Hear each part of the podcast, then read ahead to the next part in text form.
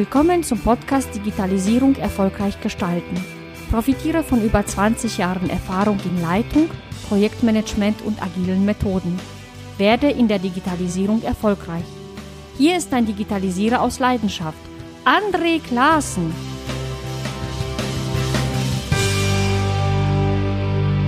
Hallo, liebe Zuhörerinnen, hallo, lieber Zuhörer. In dieser Episode geht es um den Begriff VUCA und um die Fähigkeit, in einer komplexen Welt erfolgreich zu führen. Ich bin daher sehr dankbar dafür, dass ich mit Professor Dr. Monika Burg eine ausgewiesene Expertin für dieses Thema als Gast bei mir habe.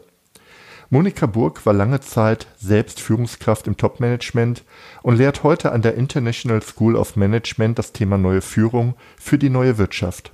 Was mir richtig gut gefällt, die Führungsansätze von Monika Burg basieren auf wissenschaftlichen Erkenntnissen der Neurobiologie, der Psychologie, der Kybernetik und natürlich auch der Managementlehre. Daraus entsteht eine fundierte, ganzheitliche Betrachtung auf die Fragen unserer Zeit. Was erwartet dich in dieser Episode? Du lernst Ursprung und Bedeutung des Begriffes VUCA kennen. Du erfährst, welche Auswirkungen VUCA auf Organisation, Personal und Selbstwirksamkeit haben und du merkst, welche Chancen sich ganz konkret für dich aus den Erkenntnissen der Neurobiologie ergeben. Ich wünsche dir jetzt ganz viel Spaß beim Zuhören. Guten Morgen, Frau Burg. Ich freue mich wirklich sehr, Sie bei dem Gespräch hier dabei zu haben. Ich glaube, wir starten einfach mal so, dass Sie sich kurz vorstellen. Wer sind Sie? Wofür stehen Sie? Was machen Sie eigentlich? Ja, sehr gerne. Ja, mein Name ist Monika Burg. Ich bin äh, an der International School of Management, einer privaten Wirtschaftshochschule in Dortmund, Professorin und äh, stehe da insbesondere im HR-Department für das Thema Leadership, also Führung und bin spezialisiert auf die neue Führung in der neuen Wirtschaft, ähm, die wir auch mit dem Begriff VUCA-Umfeld beschreiben. Dann steigen wir ein mit dem Begriff VUCA. Da bin ich ganz ehrlich, da habe ich mich zu Beginn schwer mitgetan, als ich den zum ersten Mal hörte. Vielleicht erklären Sie, wofür steht VUCA eigentlich? Was bedeutet das? Ja, gerne. VUCA äh, ist ein Akronym, äh, also eine, eine, Wortschöpfung bestehend aus den äh, Buchstaben VUCA und es beschreibt ähm, die Gesetzmäßigkeiten äh, eines ähm, sehr turbulenten Wirtschaftsumfeldes. V steht für volatil, also große Schwankungsbreiten. Mhm. Denken wir mal an die Börsen, die von heute auf morgen ähm, ja, sehr große ähm, Breiten erzeugen. U steht für Unsicherheit, Unwägbarkeit, also äh, im Sinne von, ähm, ja, man weiß nicht so genau, was morgen jetzt gerade kommt. Mhm. Ja. Äh, denken wir mal daran, was passiert jetzt mit der EU zum Beispiel. Ja, man weiß in vielen Branchen im Moment nicht, äh, wie geht es morgen weiter, gerade das Thema mhm. Digitalisierung. C steht für komplex. Das bedeutet, ähm, viele Einflussfaktoren, äh, viele Determinanten sind zu beobachten und auf dem ähm, ja, Radar mhm. zu behalten, wenn man Entscheidungen treffen will. Denken wir daran, wie viele ähm, beispielsweise äh, Lieferanten heute relevant sind weltweit für ein Unternehmen. Das war vor 30, 20 Jahren war das noch äh, ganz mhm. anders. Äh, ja, und zum Schluss, A steht für ambiguin, äh, also mehrdeutig. Mhm. Also wie gehen wir mit bestimmten Situationen um, beziehungsweise wie werten wir bestimmte Situationen? Ist der, das Ausscheiden von äh, Großbritannien aus der äh, EU, ist das jetzt gut oder ist das jetzt schlecht? Das ist sicherlich mhm. äh, schlecht äh, für dieses Gemeingefüge und äh, sicherlich auch für wirtschaftliche Dinge oder Determinanten. Äh, es ist aber vielleicht auch gut, dass sich die EU neu sortiert. Mhm. Ja, und so sind wir häufig in, in Situationen, wo wir halt diesen volatilen, unsicheren, komplexen und ambiguinen ähm, ja, ja, Entscheidungssituationen ausgesetzt sind. Und das umschreibt WUKA. Mhm.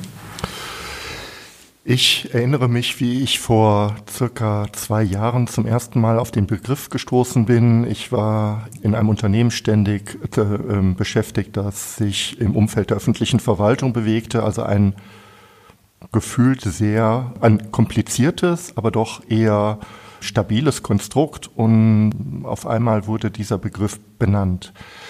Und ich konnte überhaupt nicht nachvollziehen, ich habe mich sogar darüber geärgert damals, wie man von heute auf morgen alle Determinanten, die man eigentlich sehr klar zu, klar zu kennen glaubte, in Frage stellte. Sind wir von heute auf morgen VUCA geworden? Kann ich mir eigentlich nicht vorstellen.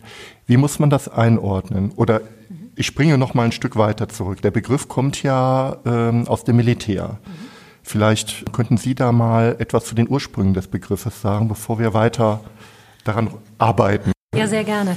Der Ursprung ähm, dieser Wortschöpfung VUCA stammt tatsächlich aus dem Militär und ähm, daher, dass in den 90er Jahren durch die Afghanistan, äh, den Afghanistan-Krieg und die kriegerischen Auseinandersetzungen in dieser Zeit mhm. der Militärführung bewusst wurde, dass ähm, es eine neue Form von Kriegsführung gab, die wir heute asymmetrische Kriegsführung nennen. Mhm. Vorher war das eigentlich relativ ähm, ja, überschaubar, wie Kriege geführt wurden. Mhm. Man hatte eine Heeresführung, man hatte, ähm, diese Heeresführung traf die Entscheidung und gab die Order weiter. Mhm. Man hatte zwei Heere, die sich gegenüberstanden und ähm, es, die Regeln der Kriegsführung waren eigentlich völlig klar. Ja, es gab Soldaten, die gegen Soldaten kämpften mhm. Und so weiter. Und im, äh, in diesen 90er Jahren äh, veränderte sich die Art der Kriegsführung weil die äh, kleinen, in Anführungsstrichen, Mächte nicht ankamen gegen die großen mhm. äh, Militärmaschinen. Und diese asymmetrische Kriegsführung, die wir so aus dem Guerillakrieg mhm. äh, auch ähm, kennen, ähm, formierte sich. Und man muss sich jetzt vorstellen, wie ähm, entscheidet jetzt ein Soldat oder ein Leutnant mit seinen äh, mhm. drei, vier, fünf äh, bis zehn Soldaten, vor Ort wartet er auf eine Order im Straßenkampf, mhm. ähm, irgendwo, vielleicht in Kabul oder sonst wo, oder entscheidet er selbst. Mhm. Und ähm, ja, so gesehen erstmal die Entscheidungssituationen veränderten sich. Darauf kommen wir sicherlich gleich nochmal. Sie fragten jetzt, woher kommt der VUCA-Begriff? Mhm. Er kommt aus der Militärsprache ähm, und eben das Umfeld war auf einmal sprunghaft geworden. Ja, also mhm. Kinder kämpften, Frauen mhm. kämpften auf einmal. Ja, mhm. und ähm, ja, es gab keine Schlachtfelder mehr, sondern das Ganze verlagerte sich auf mhm. wohin auch immer. Ja, äh, die asymmetrische Kriegsführung wird auch im Internet mhm. ähm, vorgenommen, ja und äh, so weiter und so fort. Also so gesehen, da sind ein paar Dinge, die sich verändert haben und man gab dem den Mantel VUCA. Mhm. Ich verlasse jetzt schnell mal das Themengebiet der, der, der, der militärischen Auseinandersetzung. Gerne. Aber was ich, äh, ähm, da, das ist ja jetzt eigentlich äh, nicht das Hauptthema, aber das ist der Ursprung äh, des Begriffes VUCA. Was ich auf jeden Fall mitnehme, ist aus einem System, das also klare Regeln hatte, ist etwas geworden, was äh, unklare Regeln hat. Mhm. Und man braucht eine andere Art, damit umzugehen. Ich behaupte mal, dass VUCA auf den Begriff der Wirtschaft ist etwas, was gar nicht von heute auf morgen passiert ist, sondern die Welt war schon immer ein Stück VUCA. Sonst wäre ja alles ganz einfach. Ähm, die Frage ist, die These ist nur, ist das etwas, was sich stetig beschleunigt? Also werden wir immer mehr VUCA und ist das vielleicht das, was gerade passiert, dass also ähm, diese Veränderung wirklich ähm, tatsächlich sich beschleunigt? Und wenn ich jetzt mal auf meine Person zurückschaue, ich habe das damals wirklich abgelehnt und habe gesagt, das stimmt überhaupt nicht, das ist alles falsch, ja, das ist äh, nicht die Situation. Ja, wenn man auf den einen Tag guckte, war das richtig, aber wenn man vielleicht zurückschaut und mal auf die letzten fünf Jahre, mhm ist das etwas, was sich gerade entwickelt und schneller wird? Ja, sagen wir mal, die, wir ernten jetzt die Auswirkungen der Entwicklung der letzten, sagen wir mal, 20 Jahre. Und mhm. im Kern muss man verstehen, dass die äh, Vernetzung, die weltweite Vernetzung, ähm, die Entwicklung des weltweiten Miteinanders mhm. verändert hat. Und die Vernetzung ist angestiegen und damit mhm. ist eben auch die die VUCA-artige Art und Weise der Welt ähm, ja, stärker geworden. Wir haben uns simpel von einem einfachen System mhm. zu einem komplexen System in der Welt ähm, entwickelt. Mhm. Und diese Komplexität, die kann man sich vielleicht bildlich ein bisschen daran ähm, vorstellen. Sagen wir mal vor, wie viele Leute hatten vor 20 Jahren ein Handy? Mhm. Ich habe die Zahlen jetzt nicht im Kopf, aber stellt man sich mal vor. Oder sagen wir mal vor 50, 60 Jahren, wie viele hatten ein Telefon? Mhm. Und diese Menschen haben miteinander interagiert, haben sie ab und zu auch mal eine, einen Brief mhm. geschickt und so mhm. weiter. Ja? Und Sie können sich vorstellen, das ist im Vergleich zu heute, wo der Großteil der Weltbevölkerung äh, vernetzt ist, ja, mhm. natürlich eine ganz kleine Menge. Mhm. Und wenn die Welt so stark vernetzt ist, gehen da ganz schnell ganz mhm. viele Informationen durch die Kanäle mhm. und erzeugen entsprechend ganz schnell irgendwelche Effekte. Mhm. Und da sind wir mitten in dem Thema komplex. Mhm. Ja? Und wir sind mitten in dem Thema volatil, weil es sich aufschaukelt. Ja? Und auf einmal bist du irgendwelchen Situationen ausgesetzt, die du gar nicht so richtig deuten kannst. Und damit ist es ambiguin. Ja. Das klingt sehr einleuchtend. Für mich sage ich mal, äh, der so ein bisschen auch seine, seine Herkunft aus der Digitalisierung bezieht, auch ein Effekt, oder ein, das ist eigentlich ein Effekt der Digitalisierung, Vernetzung und Informationen. Jetzt haben wir diese Welt und äh, vor allen Dingen, es ist tatsächlich, für mich wirkt das ein bisschen exponentiell, das heißt, die Beschleunigung, mhm. die, die äh, nimmt zu. Sie wird auf jeden Fall nicht abnehmen. Sie wird nicht abnehmen. Ja. Sie wird auf jeden Fall auf einem mindestens hohen Niveau weiterarbeiten. Insofern haben wir in der Tat diese Situation. Auch wenn es für mich damals als gestressten Mittelmanager etwas mhm. war, was ich wirklich von mir gewiesen habe, weil ich gesagt habe, ich habe genug zu tun, als mich über äh, eine Dramatik, die ich jetzt momentan nicht sehe, noch mhm. äh, mit zu beschäftigen. Vielleicht geht mhm. das auch mehreren Menschen so. Darf ich eine Frage stellen? Ja. Woran haben Sie damals ähm, genau dieses, diesen Umstand festgemacht? Also diese Dramatik, von der Sie gerade sprechen. Ich habe das damals abgelehnt. Ich habe gesagt, das, äh, das stimmt nicht. Mhm. Ja, natürlich haben wir äh, eine Erhöhung von Komplexität, aber in meiner Fachdomäne, mhm. öffentliche Verwaltung, langsame Gesetzesinitiativen, äh, vorhersagbare äh, Verhaltensweisen der, der, der Klientel, mhm. kann ich diesen, die, den Begriff VUCA eigentlich erstmal ablehnen. Okay, ja? verstanden. Ja. Äh, das stimmt doch alles da nicht. Da würde sich Frau Merkel gerade im Moment sehr darüber freuen. ja? ja, ich würde aber aus heutiger Perspektive sagen, falsch gedacht. Ja. Das stimmt nämlich okay. nicht.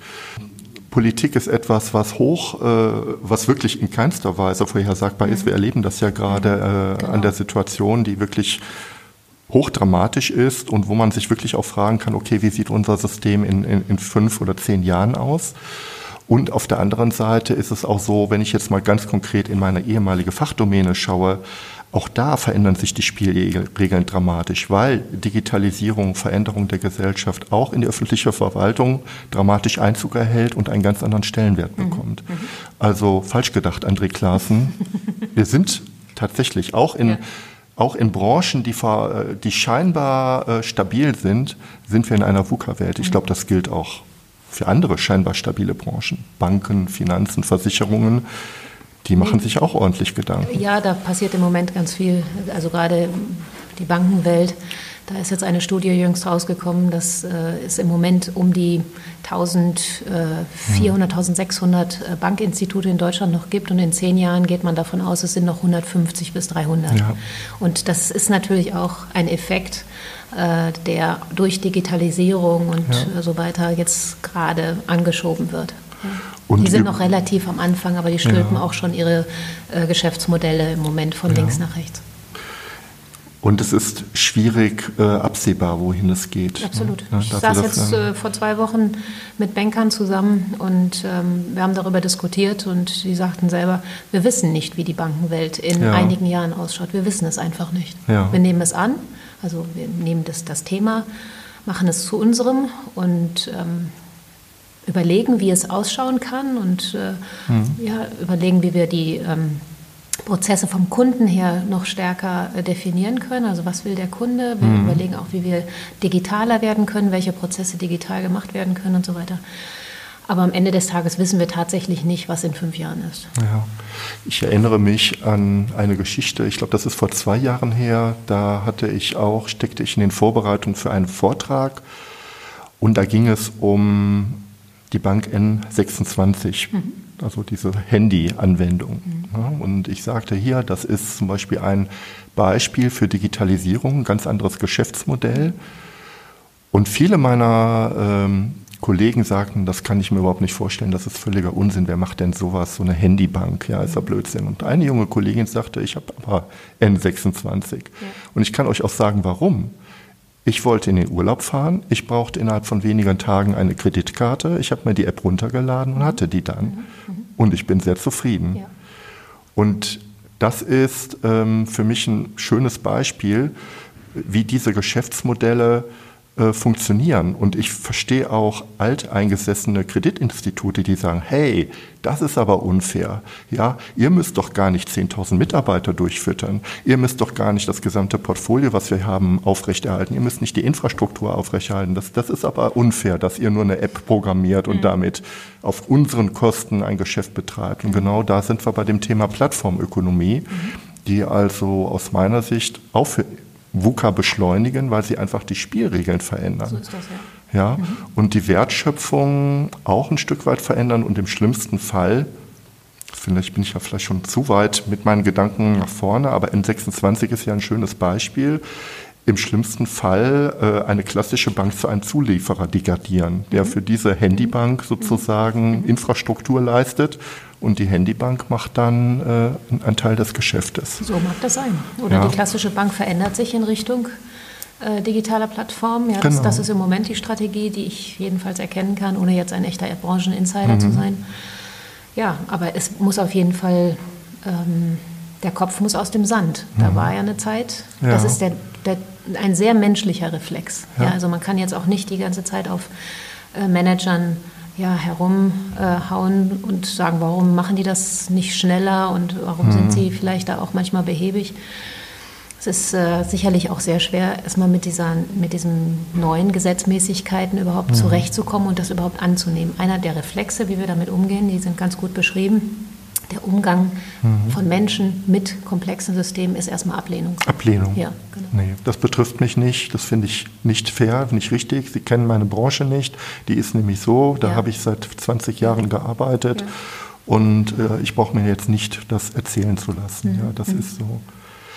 Ich habe aber auch ähm, Verständnis dafür. Äh, die Aufgabe eines Geschäftsführers, eines Managers ist es nämlich genau das, dafür sicher zu sorgen, dass das operative Geschäft funktioniert und mhm. läuft. Mhm. Und ich glaube, aus dieser Grundhaltung, die auch sehr wichtig ist, ist es eben sehr schwierig, komplett neue Konzepte auf die Beine zu stellen. Ja. Wenn ich ich übertreibe jetzt mal Chef eines Automobilkonzerns bin, dann habe ich eine dermaßen große Infrastruktur zu bewirtschaften, so viel Personal, so viel Komplexität schon allein in dem angestammten Tagesgeschäft, mhm. dass ich mir über disruptive Geschäftsmodelle nur noch schwer Gedanken machen kann, ja. die im schlimmsten Falle auch zum Aus des Bestehenden führen können. Das ist auch so. Ja, also das Verständnis muss man wirklich haben, deshalb muss man in Dialog gehen. Mhm. Und ähm, ja, darüber diskutieren. Und ja. natürlich ist auch die Realität, die Welt hat sich zu einem komplexen System entwickelt, ja, und man muss agile Formate finden, für, also Unternehmen müssen agil mhm. werden, aber die Frage ist, müssen sie das an jeder Stelle? Ja. Also muss jeder Prozess agil werden, ja, das ist ja auch, äh, muss man im Rechnungswesen agil werden? Mhm. Vielleicht in zehn Jahren, ja, ich weiß es nicht, wie mhm. sich das entwickelt, aber ich würde jetzt mal sagen, aus jetziger Sicht äh, ist sicherlich der richtige Weg, da dran zu gehen, ähm, die kundenorientierten Prozesse agil zu machen, also da, mhm. da, zu schauen, wie man da einfach schneller werden kann und ähm, sozusagen ähm, dann eine andere Sorte Mäuse zu definieren, nämlich Prozesse, die einfach auch ähm, stabil sein dürfen. Mhm. Ja, also wir haben eben gesagt, wir sind in einer komplexen Welt und ähm, die richtige Form auf Komplexität zu antworten, ist halt mhm. die interne Komplexität zu erhöhen, das heißt die Agilität im Unternehmen zu erhöhen, dass viele mitdenken und mhm. eigenverantwortlich agieren. Und dann gibt es eben andere ähm, ja, Fachbereiche in Unternehmen ähm, und Abteilungen in Unternehmen, wo diese Schnelligkeit gar nicht so notwendig ist. Und mhm. da ist es halt wichtig, das einen, einen guten Blick für zu haben, ja? Mhm. Mal durchzukämmen, so wo brauchen wir Agilität und wo brauchen wir sie nicht. Das finde ich einen spannenden Gedanken oder wichtigen Gedanken. Agilität, vielleicht kommen wir gleich auch nochmal zu dem Begriff, mhm. ist ja ein weiteres Instrument, sage ich jetzt mal, um mit bestimmten Themenfeldern umzugehen. Und Sie sagten gerade, möglicherweise ist es so, dass ich da an der Kundenfront diese Fähigkeit, agil, also reaktiv mhm. zu handeln, mehr brauche.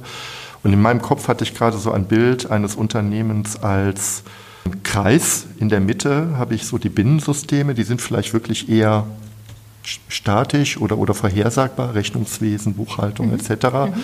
Und je weiter ich zur Peripherie komme, dann komme ich ja zu den Schnittstellen, Kunden, Lieferanten, Markt. Mhm. Und da brauche ich eigentlich diese Kompeten Kompetenz der Agilität. Ein, ne? ein, schönes Modell, was Sie da vorstellen. Ja, das genau. ist so ein mhm. Gedankenbild und das sieht anders aus als so ein Organigramm, mhm. ja, das so eher von oben nach unten genau. Genau. das betrachtet. Ich springe mal weiter. Mhm. Ich habe mir hier auch ein paar Begriffe aufgeschrieben. Vocability ist ja ein Begriff, den Sie geprägt haben und mhm. auch als Marke benutzen. Vielleicht dazu mal ein paar Worte. Ja, gerne. Also Vocability ist auch eine Wortschöpfung, ähm, mhm. bestehend aus VUCA und Ability, also Fähigkeit. Und sie, der Begriff umreißt die äh, Fähigkeiten einer Führungskraft in dieser heutigen Zeit, in dieser VUCA-Zeit, in dieser komplexen Welt erfolgreich zu sein. Mhm. Ich habe die Wortschöpfung schützen lassen, weil ich nicht möchte, dass unter diesem Begriff alle möglichen Konzepte äh, angeboten werden, mhm. weil sich dann die Führungskräfte darin auch schnell verlieren können. Und ich möchte gerne wissenschaftlich fundiert ähm, den Führungskräften der neuen Wirtschaft Handreichungen geben, welches Wissen sie brauchen und welche Fähigkeiten sie brauchen, um tatsächlich erfolgreich zu sein. Mhm. Da drin äh, sind einige Themen zusammengebunden. Vielleicht dazu noch ja. äh, zwei Worte. Äh, Vocability besteht im Endeffekt aus drei Komponenten, wo jeweils Wissen und Fähigkeiten äh, drin wiederzufinden sind. Das mhm. erste ist ähm, Wissen und Fähigkeiten rund um die Unternehmensführung. Mhm. Also wie führt man ein Unternehmen, die Organisation als solches mhm. in einem komplexen Umfeld. Mhm. Das zweite ist die Personalführung. Ja, also mhm. wie führt man Menschen in einem komplexen, von Unsicherheit geprägten Umfeld, mhm. ja, sodass sie agil mhm. ja, ähm, agieren können und nicht Widerstände erzeugen. Wir kennen das aus dem Change Management. Ja. Und das Dritte ist die Selbstführung. Mhm. Also die Art und Weise, wie ich in einem sehr turbulenten Umfeld ähm, gesund und ähm, widerstandsfähig, also resilient, mhm. ähm, mit mir selber umgehen kann. Mhm. Das sind also die drei Fähigkeiten und Instrumente, die Sie sozusagen anbieten, mhm. um Führungskräften zu befähigen, in dieser VUCA-Welt erfolgreich zu sein. Richtig.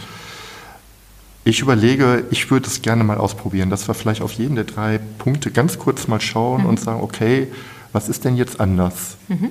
Ne? Also, ja. weil die Themen sind ja alles andere als neu, die ja. gab es ja vorher ja. auch. Genau. Ähm, schauen wir mal auf das Unternehmen. Was, was, wären, was wäre anders zu dem tradierten mhm. Unternehmensführungsmodell? Ja. Also das tradierte Unternehmensführungsmodell ist ja sehr linear. Mhm. Das heißt, man hat eine ähm, Unternehmensplanung gemacht, mhm. strategisch, operativ, Strategische taktisch, Planung. je nachdem, mhm. in was für einer Branche man war, mit unterschiedlichen äh, Zeithorizonten. Mhm. So die operative Planung in der Regel ein Jahr. Geschäftsjahr. Ganz mhm. genau. Und man hat simuliert und Worst Case und, und so und normalen Case und, mhm. und Best Case und ja, und dann hatte man eine Planung und man hat alle internen Systeme darauf ausgerichtet, die äh, Mitarbeiter mit Zielvereinbarungen versehen und hatte dann am Ende des Tages mhm. einen tollen, in Anführungsstrichen, Schlachtplan mhm. für das nächste Jahr. Von für oben nach unten Jahre. durchdacht. Bottom-up, mhm. äh, pardon, top-down, top top mhm. nach dem Wasserfallprinzip. Ja, mhm. genau. Das ist so so sind wir alle sozialisiert. Ja, ja so ja. sind wir groß geworden, so haben wir studiert, das äh, haben wir an den Hochschulen gelernt, mhm. das haben wir bei unserem Berufseintritt mhm. ähm, so gelernt und die Unternehmen funktionieren heute auch weitgehend noch ja. so. Ja. Und das ähm, klingt ja auch plausibel. Das ne, klingt total plausibel in einem überschaubaren Umfeld, ja. wo man genau weiß, was passiert morgen, wo mhm. man vielleicht noch so ein bisschen Unwägbarkeiten drin hat, aber das puffert man ab durch äh, Worst-Case- und Best-Case-Szenarien. Mhm. Ja. Aber im Endeffekt ist das perfekt für einfache oder auch komplizierte Systeme, mhm. da mit gut klarzukommen, mhm. ja, ein Unternehmen mhm. erfolgreich zu steuern. Ja, dann verändert sich die Welt durch die Vernetzung, wie wir das eben ähm, mhm. besprochen haben. Und ähm, du weißt nicht genau, was morgen kommt. Und mhm. was die Unternehmensführung der Zukunft charakterisiert, ist sicherlich noch Planung in einzelnen Bereichen, ja, wo man, äh, ja, Punkt. Und auf der anderen Seite muss man aber ähm, definitiv viel mehr über Rahmensetzungen mhm. ähm, managen. Mhm. Ja, also quasi, wofür steht das Unternehmen? Was ist unsere Mission? Mhm. Ähm, was ist unsere Vision? Ja? Mhm. Ähm, und dann eben da drin mehr Eigenständigkeit erlauben. Etwas, mhm. womit wir uns gerade in Deutschland sehr schwer tun, aus mhm. unserer preußischen Tradition heraus, ja. ja. wo man als Führungskraft ähm, ja, Vorgaben machte und dann eben Mitarbeiter das Ganze ausgeführt haben. Und kontrolliert, kontrolliert die Ergebnisqualität genau, kontrolliert ja, und nachsteuert. Wenn ja. da, hm. und einfach nachsteuert, nachjustiert. Ja, das ist hm. unser Führungsverständnis. Hm. Und das ging eben auch sehr, sehr lange gut, aber das geht halt in dieser sehr turbulenten Zeit nicht mehr, wo man ähm, meinetwegen gehen wir mal hier in Ihr äh, angestammtes Feld, die. IT, ähm, da kommen ja agile Formate her, mhm. ja, wenn man festgestellt hatte vor 20 Jahren sowas mhm, ungefähr mhm. ungefähr mit dem agilen Manifest äh, dann auch festgeschrieben hat, dass äh, IT-Projekte ähm, anders ablaufen auf einmal. Vielleicht können Sie dazu zwei Sätze sagen. Ja, ich kann das sehr gut sagen. Also in der also ich bin auch so geschult worden, also das, was für Unternehmensplanung gilt und, oder galt, galt auch für die Entwicklung von, von IT-Projekten. Das heißt, man hat in der Tat vorher eine klare Analysephase gehabt, eine Konzeptionsphase, eine Umsetzungsphase, eine Testphase, eine Freigabephase. Man hat dann irgendwann ausgerollt und äh, hat vor allen Dingen eins gemacht, auch als Führungskraft in der IT gegen gegen Veränderungen gemanagt. Jede Veränderung war erstmal schlecht und ich war umso erfolgreicher, je mehr Veränderungen ich abgewehrt habe. Am Schluss habe ich genau das geliefert, was geplant war und habe sozusagen meinen Erfolg gegen den Plan bewertet. Und ähm, das heißt aber noch lange nicht, dass, dass die Dinge, die ausgeliefert worden sind, auch Kundennutzen gebracht hatten oder wirklich auch passend waren für die Realität und der Situation. Es gab eine sogenannte Softwarekrise äh, im letzten Jahr vor 20 Jahren, wo man also festgestellt hatte, dass 70 bis 80 Prozent der IT-Projekte außerhalb von Budget und Plan waren oder schlichtweg katastrophal gescheitert sind. Wir können ja in Deutschland auch da ein Lied von singen, von, von großen IT-Projekten, die katastrophal gescheitert sind. Sagen, hartgesotten IT-Leute haben gesagt, wir müssen irgendwas ändern. Das funktioniert nicht. Es funktioniert einfach nicht. Und Damals hat man also tatsächlich äh, das Agile Manifest entwickelt, hat sich zusammengesetzt und gesagt, worum geht es eigentlich und was hat sich eigentlich bewährt. Mhm. Und ein ganz wichtiger Punkt dabei ist halt auch, dass Menschen und Kommunikation wichtiger sind als Prozesse und Dokumentation.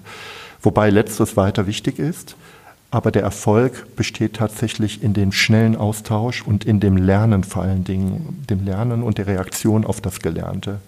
Seitdem muss man sagen, ist ähm, IT in der Tat deutlich erfolgreicher geworden. Ich glaube, das Agile Manifest führte auch dazu, dass wir also einen Sprung haben in der IT seit dem Anfang äh, dieses Jahrhunderts und die Digitalisierung ist für, für, mich ein Stück weit auch eine Folge des Agilen Manifests. Aber jetzt geht das, dringt das Thema aus der IT, IT hinaus, das mhm. stimmt schon. Mhm. Ja. ja, und so können Sie es übertragen, ja, tatsächlich. Ja. Ähm, vielleicht noch eine Anekdote bevor, äh, zu dem Thema Unternehmensführung. Es gibt weltweit äh, ein amerikanisches Unternehmen, ich glaube, das heißt Bean Company, ich weiß es nicht, macht einmal im Jahr eine Studie, welche Managementinstrumente ähm, verwendet werden. Das heißt, man schaut in die Länder rein und, und, und schaut mal, mit welchen Tools arbeiten die. Im Jahr 2017, raten Sie mal, was war das Tool, was in Deutschland am meisten verwendet wurde als Planung. Nee, war sogar Platz zwei. Benchmarking. Ach, Benchmark. ja. ja. Mhm. Und äh, Benchmarking finde ich in, insofern spannend. Übrigens war Deutschland das einzige Land, das Benchmarking hatte. Alle anderen Länder, wirklich alle anderen Länder hatten das Thema Kundenzentrierung, also Kundenmanagement als Platz ja. 1. Mhm. Deutschland hatte Kundenmanagement auch, das war irgendwie Platz 4. Mhm. Ja, aber vor Kundenmanagement kam wirklich strategische Planung, Benchmarking und noch ein anderes Thema, also wirklich komplette Innenschau. Und Benchmarking finde ich insofern interessant, weil genau das für mich ein Instrument ist, was seine Berechtigung hat, was aber für mich überhaupt nicht für Innovation steht. Wenn ich mich ständig mit anderen vergleiche mhm. und meinen, meine Qualität durch den Vergleich mit anderen ableite, dann komme ich eigentlich ja. nicht richtig nach vorne. Ja, ist meine Sicht. Und das kenne ich nun aus meiner eigenen Anschau. Ich war ja vor meiner Zeit hier an der Hochschule war ich mhm. selber in ähm, ja, Führungspositionen tätig und Zeit weiß ich nun auch, dass man äh, das Benchmarking teilweise eben auch so betrieben hat, dass man auf der einen Seite, ich komme jetzt aus dem Einzelhandel, mhm. ja, und äh, habe das da und auch in meiner Zeit jetzt ähm, an der Hochschule in der Zusammenarbeit mit Einzelhandelsunternehmen auch oft gesehen. Dann werden auf der einen Seite die Mietkosten gebenchmarkt, im nächsten Moment werden die Personalkosten gebenchmarkt. Mhm. Ähm, Im gleichen Atemzuge werden dann irgendwelche anderen Kostenpositionen gebenchmarkt und irgendwann ist man in seinem Konzept nicht mehr klar. Ja. Man versucht jedem Benchmark irgendwie hinterherzulaufen aber weiß gar nicht mehr, wofür steht man denn jetzt eigentlich. Ja, ja und dann kommen so eierlegende Wollmilchsäue dabei raus. Ja, wir mhm. wollen die günstigsten sein, die aber die besten sind und mhm. das geht irgendwann dann nicht mehr richtig auf. Also Benchmarking ja. ist, eine, ist, ein tolles Tool, was durch die Unternehmensberatung mhm. reingekommen ist, durch die Strategieberatung in die äh, Unternehmenswelt. Aber eben nur bis zu einem bestimmten Punkt. Und wenn ja. man es dann übertreibt, wie bei vielem im Leben, ja, dann mhm. ähm, schadet es. Ja, also das fand ich nochmal spannend, mhm. dass, der, dass der Kunde ähm, noch nicht auf Platz 1 ist. Digitalisierung war auch auf der Liste auf Platz 17 mhm. irgendwo, also mhm. relativ weit unten. Spannend. Kann ich in den Shownotes äh, verlinken, ähm, dann kann man sich die Grafik mal anschauen, das ist wirklich sehr interessant. Wir haben sehr lange über Unternehmen gesprochen, vielleicht ganz kurz streifen wir mal das Thema Personalführung. Was ändert sich da? Gerne. Ja, bei der Personalführung, ähm, ja, das, was sich laut Gallup verändern muss. Gallup ist ein, ein Meinungs- und mhm. äh, Marktforschungsinstitut, das seit ja, fast 20 Jahren äh, eine Längsschnittanalyse macht in Sachen mhm. Führung und Motivation. Und äh, wenn man dem Glauben schenken darf, dann sind heute ungefähr 70 Prozent aller Deutschen in, bei Dienst nach Vorschrift. Mhm. Und das bedeutet, übrigens waren, sind die Werte für die anderen westlichen Länder nicht viel rosiger. Mhm. Ja? Und das bedeutet, dass ähm, die Mitarbeiter das tun, was man ihnen sagt. Mhm. Ja, 9 to 5 und da drin gut drauf hören, was von einem verlangt wird. Echtes Engagement mhm. ist deutlich anders. Ja? Mhm. Und ähm, dieses Dienst nach Vorschrift ist nicht Agilität. Mhm.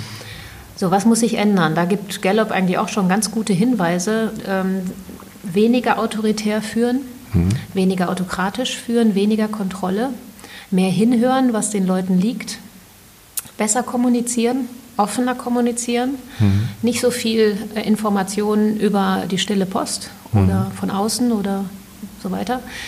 Ähm, ja, das sind eigentlich die Haupttreiber dessen, was heute nicht so gut läuft. Ja.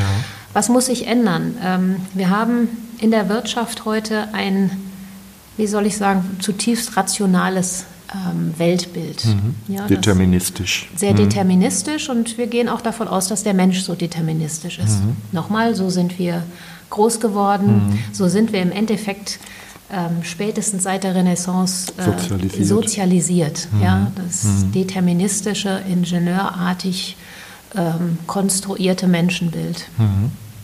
Okay, und das würde implizieren, ich sage jemandem etwas und er macht es dann auch, Input-Output-Orientierung. Mhm. So ist aber der Mensch nicht und das weiß man heute mhm. viel, viel besser als früher. Früher haben das die Psychologen ähm, sehr gut eigentlich schon beschrieben, also spätestens, spätestens seit den 60er, 70er Jahren. Aber da konnte man immer noch so sagen, na, das ist so ein bisschen esoterisch mhm. und nicht mhm. greifbar und so. Ähm, aber heute haben wir die Neurobiologie. Wir haben MRTs mhm. und CTs und wir können ganz gut dabei zuschauen, äh, mhm. wie Menschen zu Entscheidungen kommen, wie sie Informationen aufnehmen, wie sie Führungskräfte wahrnehmen, wenn Führungskräfte wie auch immer sich verhalten, autoritär oder eben anders. Ja. Und ähm, man, wir wissen heute, wir sind viel, viel mehr ja, der Höhlenmensch.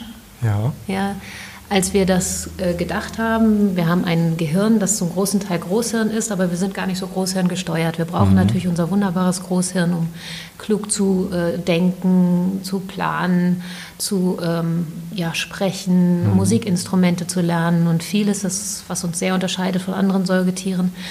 Was uns nicht unterscheidet von anderen Säugetieren, ist ein Areal, was man eben entdeckt hat mhm. über MRTs und so weiter, Aufnahmen das heißt limbisches System und ist so eine Ansammlung von Organellen, Hippocampus, mhm. Hypothalamus, Amygdala mhm. etc.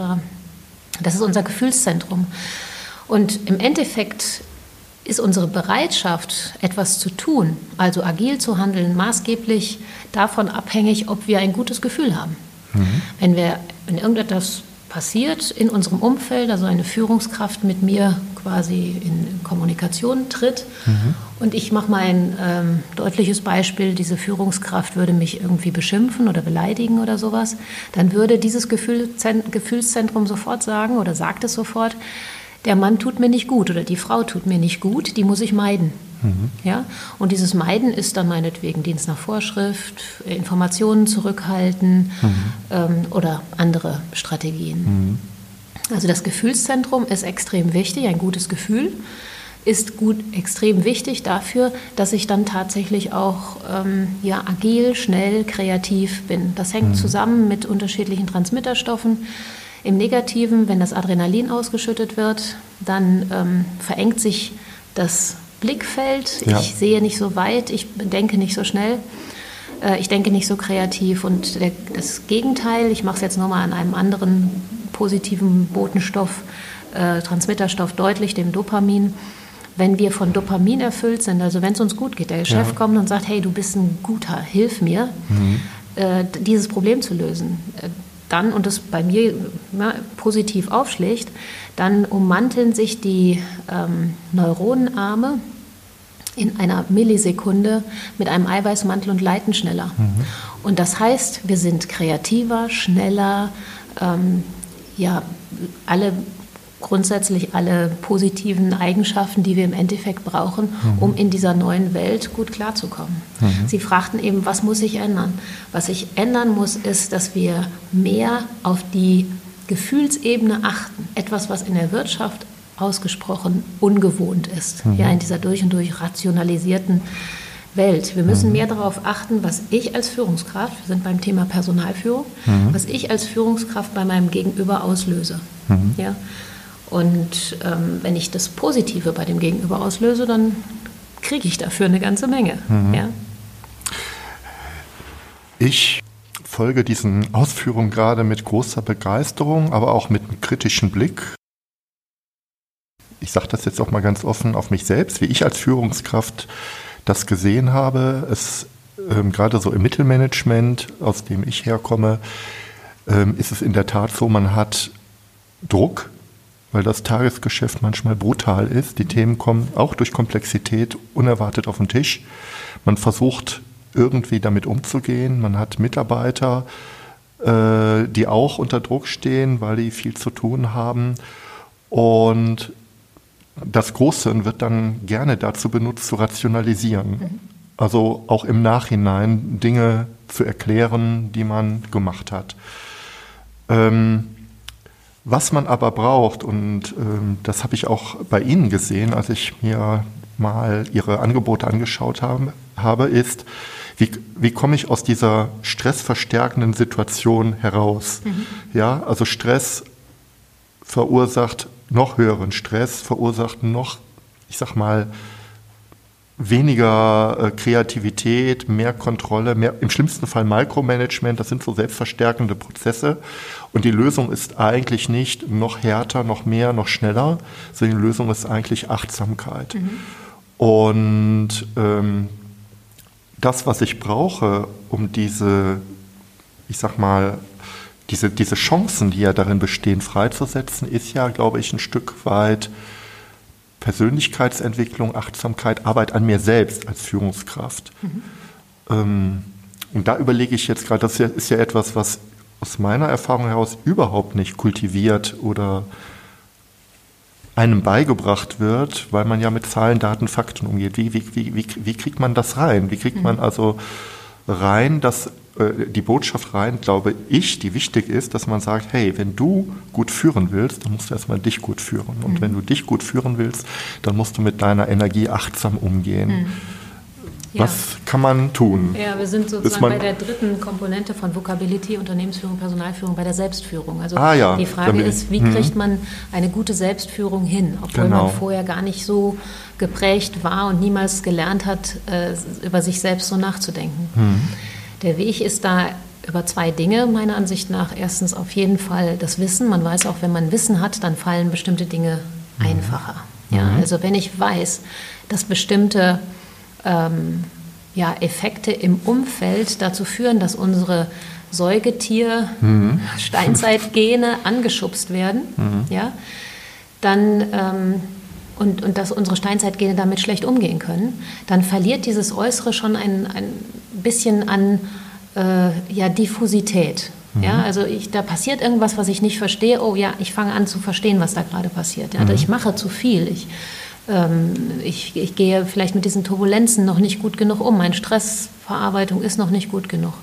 Also Information, Wissen, Wissen über die Zeit, in der wir leben, Wissen über den menschlichen, ähm, ja, den menschlichen Geist, wie mhm. er damit befähigt ist, umzugehen, wenn er oder nicht damit umzugehen, wenn er damit nicht achtsam umgeht. Ja? Mhm. Wissen erstmal. Und dann ist die Frage, ähm, wie kommt man dann zu einem neuen Verhalten jenseits dieses Wissens?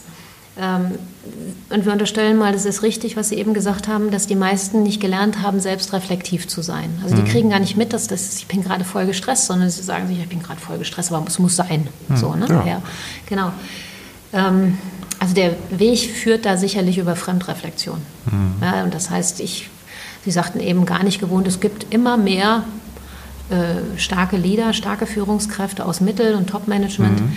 die mit Coaches zusammenarbeiten, mhm. ja, die sich jemanden suchen, der wirklich Ahnung von diesem Metier hat und ähm, der dafür sorgt, dass diese Fremdwahrnehmung mhm. beigesteuert wird und die helfen, neue Wege zu äh, kreieren. Mhm. Also so gesehen auf jeden Fall Wissen, macht euch schlau, wäre da jetzt meine Aufforderung, macht euch schlau über die neue Zeit, in der wir leben, komplexe Umwelt, VUCA-Welt, wie wir sie nennen. Macht euch schlau, was, äh, was da so passiert und macht euch schlau darüber, wie der Mensch funktioniert. Mhm. Ja, nicht nur meine Mitarbeiter funktionieren so, dass sie Stressreaktionen zeigen, mhm. wenn ich bestimmte Dinge mache, mhm. sondern ich funktioniere natürlich genauso. Und ähm, vielleicht dazu noch ein bisschen Zweizeiler, ähm, wann der menschliche Geist Stress erzeugt. Man weiß heute sehr gut durch die Neurobiologie, welche Grundbedürfnisse der Mensch hat. Mhm. Ob ich jetzt Führungskraft selber bin oder geführter Mitarbeiter bin. Ähm, das sind drei Stück. Und der erste ist, ich habe ein ganz vitales Bedürfnis nach einer soliden Bindung. Mhm. Also ich habe ähm, hohes Interesse daran, mit anderen Menschen gut zu sein. Mhm. Top 1. Wenn ich das nicht habe, dann bekomme ich ein Gefühl von Isolation. Mhm. Ganz schlecht. Mhm. Adrenalin, das ja. ist die Antwort. Verengung des Blickfeldes und mhm. ich denke die ganze Zeit wie bei so einem Papierstau im Computer ja. nur darüber nach, wie komme ich jetzt mit meinem Chef oder mit Kollegen oder wie auch immer in eine gute Beziehung. Mhm. Zweitens, ich habe ein ganz, ganz vitales Bedürfnis nach ähm, Orientierung. Mhm. Das können Sie danach so nachvollziehen, wenn Sie jemanden in Ihrem Rücken stehen haben, den Sie nicht sehen, ist das ein mhm. ganz komisches Gefühl mhm. für uns. Und so ist es auch, wenn wir mitbekommen, da passiert irgendwas im Unternehmen, was mich betrifft, aber worüber ich keine Kontrolle habe. Ich habe keine Orientierung, was da gerade mhm. passiert. Also habe ich ein, ein, Motiv, das heißt Kontrolle. Mhm. Ja? Ergo, wir müssen gut informieren, was da gerade läuft, was der Sachstand ist und wie mhm. wir mit bestimmten Situationen umgehen. Und das Dritte ähm, ist ein Bedürfnis nach absolut Leistung, also wir sagen wir mal ein Bedürfnis, diesen Selbstwert mhm. zu schützen und zu erhalten. Mhm. Und ähm, wenn jemand mir sagt, dass ich schlecht bin, dass ich ein Versager bin, dass ich mhm. das auch nicht kann oder, mhm. oder, oder, dann löst das sofort diesen Adrenalinreflex aus, also dieses Vermeiden mhm. möglichst dieses Menschen, der mir das permanent sagt nicht so viel Kontakt mit dem haben oder mhm. vielleicht auch das Bekämpfen von ihm. Ja, ja. Wir haben ja diesen Flight-and-Fight-Reflex, genau. ähm, der dann kommt. Und wenn ich aber jemanden habe, der mir sagt, du, du hast gerade was nicht ganz richtig gemacht, ansonsten bist du ein richtig guter, lass uns drüber mhm. reden, wie du das auch noch besser machen kannst, mhm. ja, dann ist das ein ganz anderer Schnack, ja. als wenn man jemandem sagt, das hast du auch wieder falsch gemacht, das hast du auch wieder falsch gemacht, ja. auch wieder falsch gemacht. Wenn ich diese drei Grund äh, ja, Bedürfnisse von Menschen schon mal verstanden habe, dann habe ich ganz, ganz viel verstanden für die Personalführung mhm. und dann habe ich ganz, ganz viel verstanden für mich selber. Also mhm. ich muss dafür sorgen, dass ich eine dass ich eine gute Anbindung an andere habe, dass ich eine gute Orientierung äh, habe und ähm, dass ich auch mit meinem eigenen Selbstwert gut umgehe. Mhm. Und ja, soweit. Ja, ich glaube, wir nähern uns dem Ende. Ich sehe gerade, es ist schon ordentlich Zeit vergangen. Ja. Ähm, vielleicht noch ein Punkt, der mir gerade durch den Kopf schießt. Ähm, wir haben ja darüber gesprochen, dass wir in der Sozialisierung eigentlich anders aufwachsen. Mhm. Ich hatte eben über Benchmarking gesprochen, das sind im, im, in der Schule die Zeugnisse. Ähm, Im Kindergarten mhm. wird einem gesagt, was man zu tun oder zu lassen hat. Man wird bewertet von anderen ähm, und kontrolliert, mhm. ob das alles ist und so geht es halt weiter. Wenn wir in der VUCA-Welt richtig gut zurück äh, zu, äh, uns zurechtfinden wollen, dann müssten wir tatsächlich früher ansetzen. Das äh, schoss mir gerade durch den Kopf. Das heißt also ähm, auch, ja, ich sag jetzt mal, äh, angefangen von der Erziehung über den Kindergarten, Schule, brauchen wir auch da wahrscheinlich schon erste andere Impulse. Ich habe jetzt noch keine Idee, welche, aber das ähm, schoss mir gerade durch den Kopf, dass also das Thema in jedem, oder anders gesagt, ganz einfach in jedem Lebensalter mhm. Wichtig ist. Mhm. Ja, absolut. Mhm. Wir sprechen ja immer davon, wir brauchen jetzt eine neue Fehlerkultur, weil da, wo mhm. man agil selbstverantwortlich arbeitet, werden auch Fehler passieren. Und äh, ein neuer Umgang mit Fehlern ist wichtig. Ja. In der deterministischen Welt war es ja ganz klar. Fehlervermeidung. Fehlervermeidung. Ja. In der agilen Welt ist es so, ähm, experimentieren, Fehler machen, aber nicht denselben Fehler möglichst oft machen. Also mhm. nicht zweimal machen. Ja. ja? Äh, aber es ist, geht nicht ohne Fehler und ja. ohne dass Führungskräfte eben sehen, dass Dinge möglicherweise nicht richtig aufgehen. Ja. Und das ist sicherlich etwas, Sie haben völlig recht, was in der Schule heute schon ähm, ja, veranlagt wird, also diese mhm. Angst vor Fehlern. Ja. Übrigens auch die Angst vor Feedback. Ja, ja es ist ja Ach so. mhm. ganz viel, was großer Quatsch ist, ja, wenn man das Fremdbild von jemandem, mhm. das gibt es ja, warum mhm. teilt man es nicht? Ja, und mhm. macht daraus was für sich mhm. selber. Ne? Nehme ich an, nehme ich nicht an. Aber das äh, kommt sicherlich auch aus einer frühen Sozialisation, äh, dass Fehler eigentlich schlecht sind. Ich erinnere mich an der Stelle immer, und das teile ich auch immer gerne mit den Studenten, an meinen Englischlehrer mhm. auf dem Gymnasium. Und der hatte mal einen richtig guten Spruch, der richtig nachhalt. Ähm, er hat dann etwas gefragt und dann hat man sich gemeldet und man hat nicht die richtige Antwort gegeben. Und dann hat er nicht gesagt, ach nee, das ist falsch oder mhm. sowas, sondern er hat immer gesagt, good guess. Mhm. Good guess. Ja. Also ne, gut ausprobiert, gut mhm. äh, sich ja. der Sache genähert. Ja? Mhm. Und ich glaube, so wäre es, glaube ich, ganz das, gut für die Schulen, ja. in diese Richtung zu denken. Das finde ich ein schönes ähm, Schlusswort. Guter Englischlehrer und gute Beschreibung Fehlerkultur, Agilität und Fehler machen heißt ja lernen. Und wenn ich Lernen maximiere, maximiere ich Wissen mhm. und kann mich eigentlich damit immer besser in meiner Umwelt bewegen. Ja, dann bedanke ich mich ganz herzlich für dieses tolle Gespräch, Frau Burg. Sehr gerne. Ich werde sehen, dass gewisse Themen ähm, in die Shownotes kommen. Da werde ich nochmal auf Sie zukommen. Und ja, vielen Dank. Ich habe zu danken. Vielen Dank auch. Vielen Dank, dass du mir zugehört hast. Hole dir meine wöchentlichen Digitalisierungstipps und trage dich ein unter andreklassen.de Digitalisierung. Einmal pro Woche schicke ich dir meine besten Tipps zu, die dir ganz konkret helfen, die Digitalisierung erfolgreich zu gestalten. Ich wünsche dir einen schönen Tag. Dein André Klaassen.